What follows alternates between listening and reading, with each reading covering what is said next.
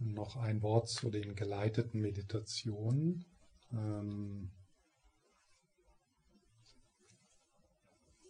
also wie ihr gemerkt habt, ich leite die Meditation an. Das stört manchmal Leute. Ähm, aber jetzt wisst ihr es, was auch. Ähm, und so. Also meine Einladung ist, dass es, dass ihr nicht so sehr irgendwie die Anleitungen sieht als etwas, was ihr tun solltet. Also jetzt sagen wir mal so wie Meditationsinstruktionen, so wie zum Beispiel so jetzt richte deine Aufmerksamkeit auf den, das Heben und Senken deiner Bauchdecke, sondern eher als ob ihr so einem Lied zuhört oder einem Gedicht zuhört und eher so schaut, wenn ich etwas sage, was macht das mit euch? Was geschieht? Also ich benutze ja oft Bilder äh, und auch manchmal äh, Formulierungen, die vielleicht euch nicht so bekannt sind, die ihr auch anders kennt, aber dass ihr so, äh, also dass ihr eher so da hineinfühlt. Also wenn ich jetzt zum Beispiel sage, der, der, der Körper wie ein Berg und das Herz wie der Himmel. Also das ist ja, das ist ja poetisch, also das ist eine Metapher, das ist ein, das kann man nicht machen. Ja? Also es ist nicht in diesem Sinne eine Meditationsinstruktion. Und äh, meine Einladung ist dann so zu spüren, was macht dieses Bild mit mir? Der Körper wie ein Berg. Also nicht groß überlegen, oh, was sagt er, was meint er damit und so weiter, bla bla bla, sondern einfach da so hineinspüren. Der Körper wie ein Berg, das Herz wie der Himmel. Einige von euch kennen vielleicht so den Ausdruck der Geist wie der Himmel, aber ich habe ganz bewusst gesagt, das Herz wie der Himmel. Macht das einen Unterschied? Wenn ich sage, der Geist wie der Himmel, das Herz wie der Himmel. Vielleicht macht es einen Unterschied, vielleicht nicht.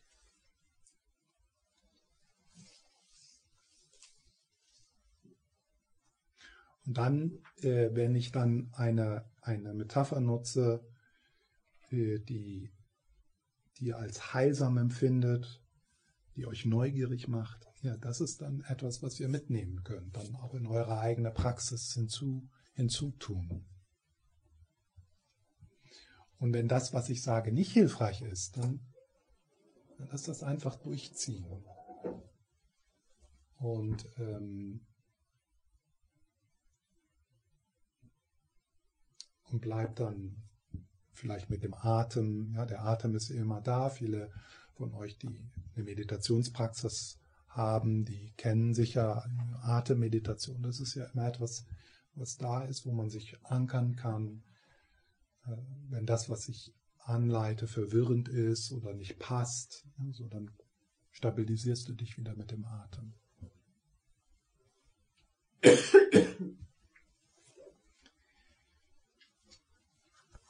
So. Vor der Pause.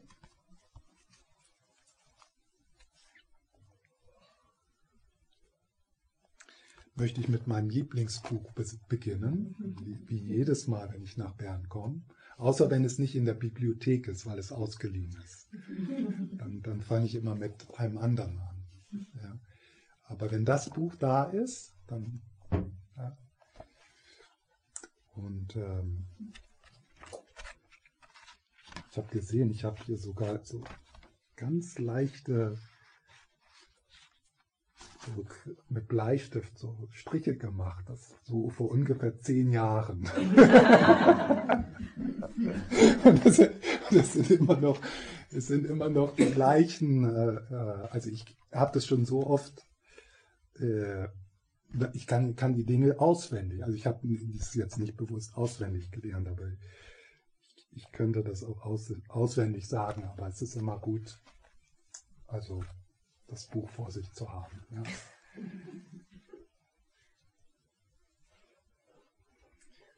Und das ist also das Buch Wege zur Glückseligkeit, äh, Einführung ins Tantra. Und ähm, Dort gibt es also ein Kapitel über äh, Prajna. Und ähm, der Titel dieses, Ka Ka äh, dieses Kapitels ist sehr interessant. Äh, das heißt selbstgeschaffene Grenzen auflösen. Ja, das ist Prajna. Selbstgeschaffene Grenzen auflösen. Ja, also das ist das Sehen, das Schauen, das befreit. Eine Art und Weise Schauen, das befreit. Wie können wir das tun? Selbst geschaffene Grenzen auflösen.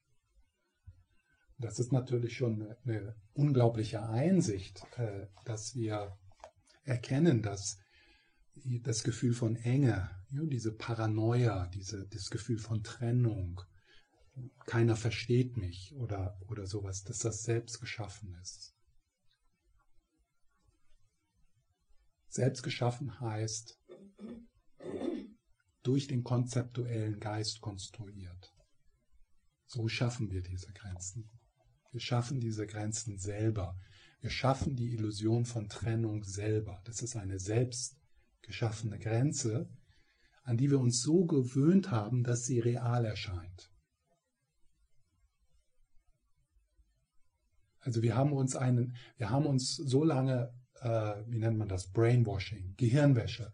Wir haben uns so lange mit Glauben, mit Konditionierung oder Glaubenssystem bombardiert, dass wir denken, dass das wirklich ist. Das sind die anderen. Das, ja. Das ist, äh, das ist natürlich eine frohe Botschaft, dass die Grenzen, die wir spüren, die Enge, die Herzenenge, die wir spüren, dass das selbst geschaffen ist. Weil wenn es nicht selbst geschaffen wäre, dann wäre es hoffnungslos. Aber dadurch, dass es selbst geschaffen ist, können wir es verändern. Nicht, nicht so, äh, sondern, naja, sagen wir mal 20 Jahre. So ein, eine äh, selbstgeschaffene Grenze, äh, die viele von uns geschaffen haben, ist, ich bin nicht gut genug. I'm not good enough. I'm not good enough. Ich bin nicht gut genug, ich bin nicht gut genug, ich bin nicht gut genug. Zehn Jahre, 20 Jahre, 30 Jahre, ich bin nicht gut genug. Single-Pointed Concentration, ich bin nicht gut genug. Jeden Morgen, ich bin nicht gut genug, ich bin nicht gut genug. Ja? Das ist so eine selbstgeschaffene Grenze. Und, und, und, und, und die, sie wird nicht als selbstgeschaffene Grenze gesehen, sondern als Tatsache mit der wir uns identifizieren.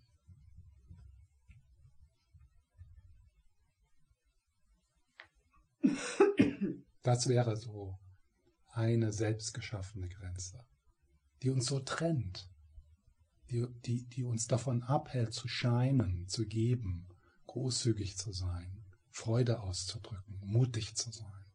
Bin ich gut genug, ich bin nicht gut genug. Und es ist ein Hirngespinst. Es ist unglaublich.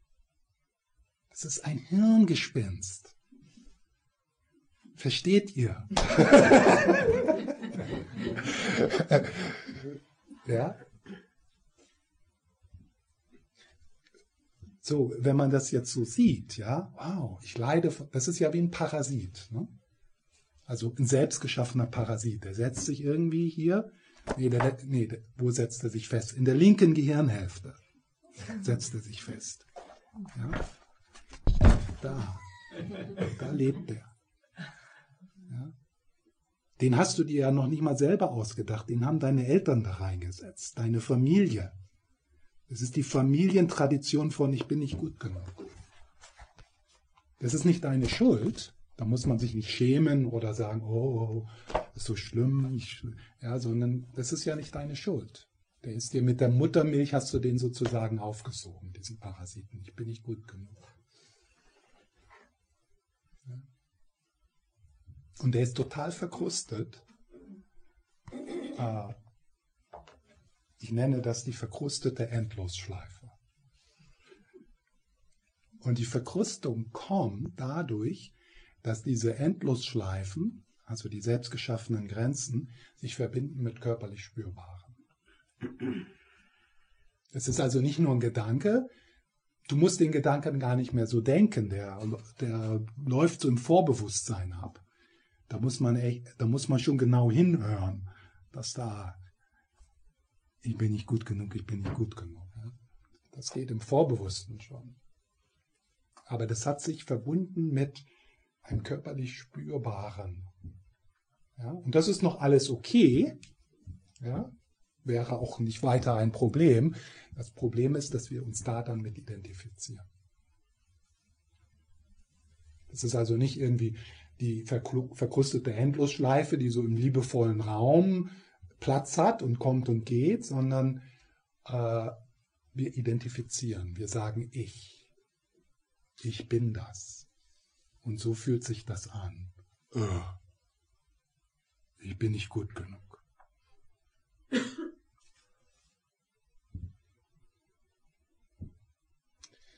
So, wenn man jetzt so beginnt, das zu sehen, zu verstehen, was schön wäre, ist, wenn man dann sich auf den Weg macht. Und das ist dann die Übung. Also es ist nicht gut, das reicht nicht, das jetzt zu sehen und äh, so, ja, okay, ja, ich sehe das und ja, sondern sich dann auf diesen, weil nach 30 Jahren verkrustete Endlosschleife, Single-Pointed Concentration, das sind dann 30 Jahre verkrustete, also Auflösen von verkrusteter Endlosschleife.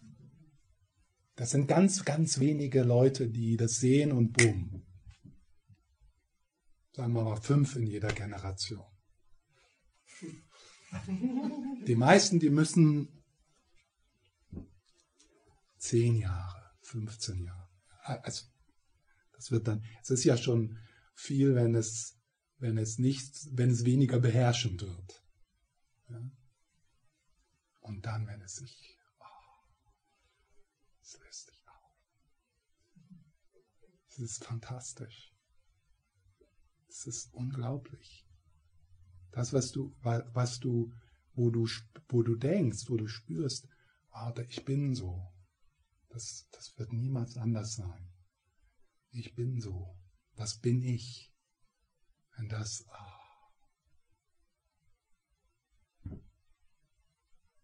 Aber es geschieht nicht von allein. Wenn du nichts tust, wird äh, dich diese, dieser Parasit sogar mehr, man wird ja schwächer im Alter. Das wird schlimmer. Ja, das seht ihr doch in, in, in, also in Menschen, die vielleicht nicht an sich arbeiten, also dass so die, dass gewisse glaubensverkrustete Dinge, dass das schlimmer wird. Mehr bitter, mehr Paranoia.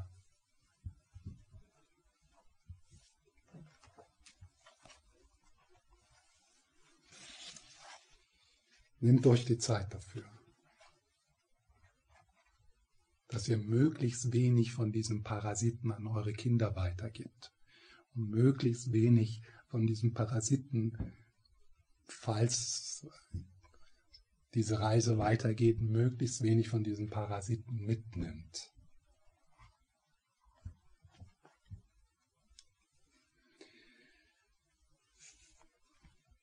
Selbstgeschaffene Grenzen auflösen. Ach, diese Titel in dem Buch.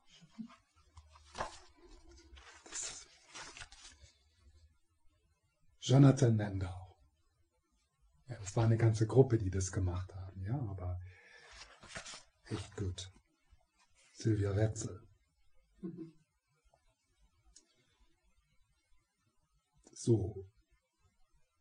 Mama Jesche. Oder sagen wir mal seine Schüler und Schülerinnen, äh, die das so sich zusammengesucht haben aus seinen Belehrungen.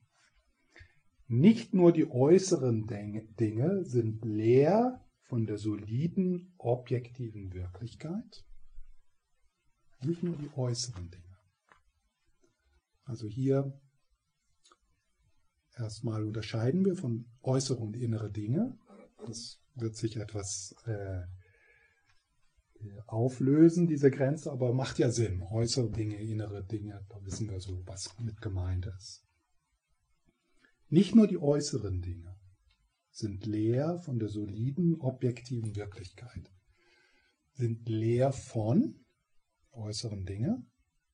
Also wenn wir das jetzt mal in diesen Moment bringen, so die äußeren Dinge, das sind hier Stefan Pende, die Wände, alles, ja. Das sind die äußeren Dinge. Und die sind leer von der soliden, objektiven Wirklichkeit, die wir auf sie projizieren.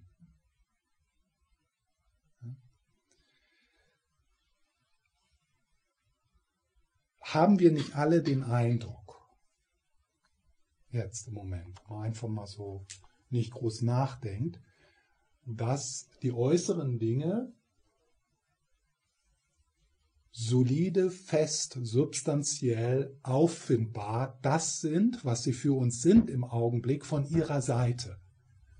Als ob sie da so draußen objektiv sitzen und darauf warten, von uns entdeckt oder gesehen zu werden. Ist es nicht so. Ja? Zum Beispiel, wir haben den Eindruck, dass der Raum, äh, in den wir vor einer Stunde betreten haben, dass das noch derselbe ist und dass wir alle im selben Raum sitzen und dass es da draußen einen von uns unabhängigen Raum gibt. Das ist die Realität. Und das existiert von sich aus, da draußen. Nicht nur das, wir denken sogar irgendwie, da sind Namen dran. Also da kommt so irgendwie was raus, ja, also eine Bedeutung oder Schönheit oder Hässlichkeit oder äh, zu viel oder zu wenig oder ja. Also nicht nur, äh, also sogar die Eigenschaften dieser Dinge scheint, das scheint so zu sein, als ob das von da kommt. Und, und das bitteschön auch alle damit übereinstimmen sollten, dass das hässlich ist. Oder schön. Ja? Das ist also die objektive diese solide objektive Wirklichkeit, von der Lamaische jetzt mal behauptet, dass, die, dass das projiziert ist.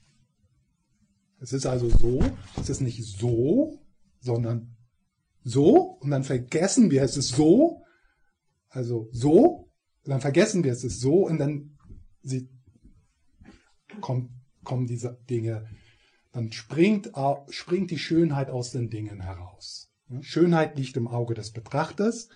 Also äh, diese Weisheit, die gibt es nicht nur im tibetischen Buddhismus. Schönheit liegt im Auge des Betrachters. Ist das nicht ein schönes Sprichwort? Gibt es das auch in der Schweiz? Ja. ja, Sprichworte, ja, Sprichworte sind anders äh, in, in der Schweiz und in Deutschland. Schönheit, das ist ein Satz, da kann man sich mal ein Jahr mit beschäftigen. Schönheit liegt im Auge des Betrachters. Was das, das heißt also, Schönheit liegt im Auge des Betrachters, die äußeren Dinge sind leer davon, schön zu sein. Das heißt, was Leerheit heißt. Also Leerheit heißt immer leer von etwas. Ja, leer von etwas. Und die äußeren Dinge sind leer davon, schön zu sein von ihrer Seite. Schönheit ist eine Projektion. Schönheit ist eine Funktion des konzeptuellen Geistes.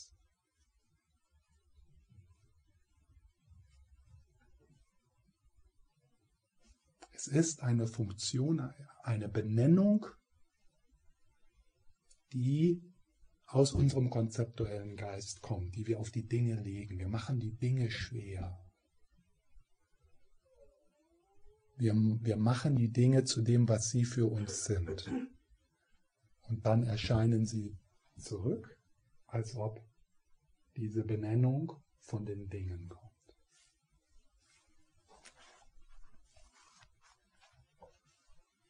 Das ist also selbstgeschaffene Grenzen auflösen. Ja?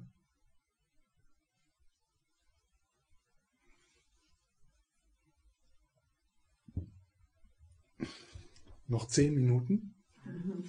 Ich sage das nur, damit ihr euch noch ein bisschen anstrengt.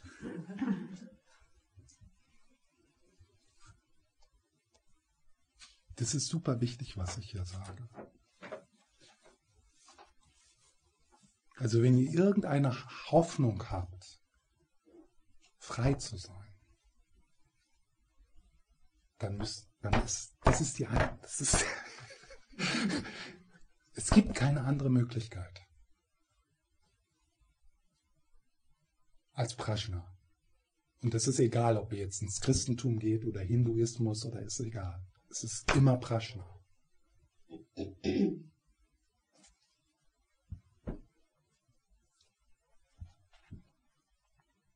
So, nicht nur die äußeren Dinge. Ja? Das Gleiche gilt auch für, un, für un, unser inneres Selbstgefühl.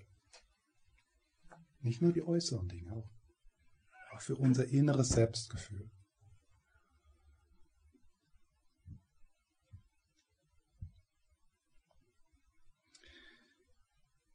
Ähm, ein wichtiger Punkt, und da werde ich äh, nach der Pause noch ein bisschen was zu sagen, aber da werde ich viel drauf rumreiten an diesem Wochenende, ist äh, ähm, das zu identifizieren, was er damit meint, das innere Selbstgefühl. Ja? In der, in der Madhyamika-Philosophie wird das das Objekt der Negation oder das Objekt der Ref Refutation genannt. Gaksha im Tibeten. Das ist in, den, in, der, in der Methode von Lama Tsongkhapa der erste und fast der wichtigste Schritt. Ja? Also wenn Leute über Ego sprechen und so, das, das ist nicht keine guten, also es ist nicht gut. Ja? Man muss also, äh, man muss, ähm, weil das Ego in der buddhistischen Psychologie hat eine ganz andere Bedeutung und, und so weiter und so fort. Aber hier, was er, das, das innere Selbstgefühl, und ich habe das jetzt die verkrustete Endlosschleife genannt. Das, was ich mit verkrustete Endlosschleife, äh, das Wort, und ich hab, benutze manchmal, also manchmal etwas komische Worte, weil wenn ich Ego sage, dann, dann glaubt ihr, ihr wisst, was ich damit meine. Und dann hat jeder eine andere, eine andere Idee, was das Ego ist oder nicht ist. Ja? Aber dieses, also das, äh, da, dieses, äh, das, unser inneres Selbstgefühl, das ist der erste Schritt, also das zu identifizieren. Diese verkrustete Endlosschleife, also das wirklich zu spüren, diese verkrustete Endlosschleife von ich bin nicht gut genug zum Beispiel. Und zu spüren, wie, wie, wie, wie da so eine Identifikation ist. Also das ist nicht so, dass man das, dass man das so wahrnimmt, oh, da ist, da ist dieses Gefühl, ich bin nicht gut genug und das kommt und geht und das hat mit diesen Sätzen zu tun und ich sehe meine Verbindung mit der psychologischen Geschichte. Also dass man, dass man das sich betrachtet, ja, und das, und das ist ja so das, die, das Beginnen von Weisheit, das Schauen, sondern das ist so, äh, das ist so man schaut es nicht, sondern man schaut von. Von der verkrusteten Endlosschleife. Also man schaut es sich nicht an, sondern man schaut mit, vor, also von der, von der, dieser zentralen Position, ich bin nicht gut genug und schaut auf eine Welt, die auch, die dann natürlich das bestärkt. Man sieht das dann. Ja, wenn, wenn diese verkrustete Endlosschleife sehr stark wäre im, im, in mir, in diesem Moment, dann würde ich in, in euren Blicken sehen, ich bin nicht gut genug. Echt. Absolut. Und das hätte gar, das wäre eine totale Halluzination. Sagen wir mal. 30 Prozent, nee, ich bin nicht gut genug, ja. Aber aber 70 Prozent, ja, aber 70 Prozent von euch, die sind einfach nur müde. Das hat gar nichts mit mir zu tun, dass ihr da so. Das, das hat nichts mit mir zu tun. Aber wenn ich, wenn ich nicht auf, auf diese verkrustete Endlosschleife schaue und sie in meine Arme nehme und, und dafür für sie sorge, sondern also mit ihr schaue, dann verändert sich meine Welt.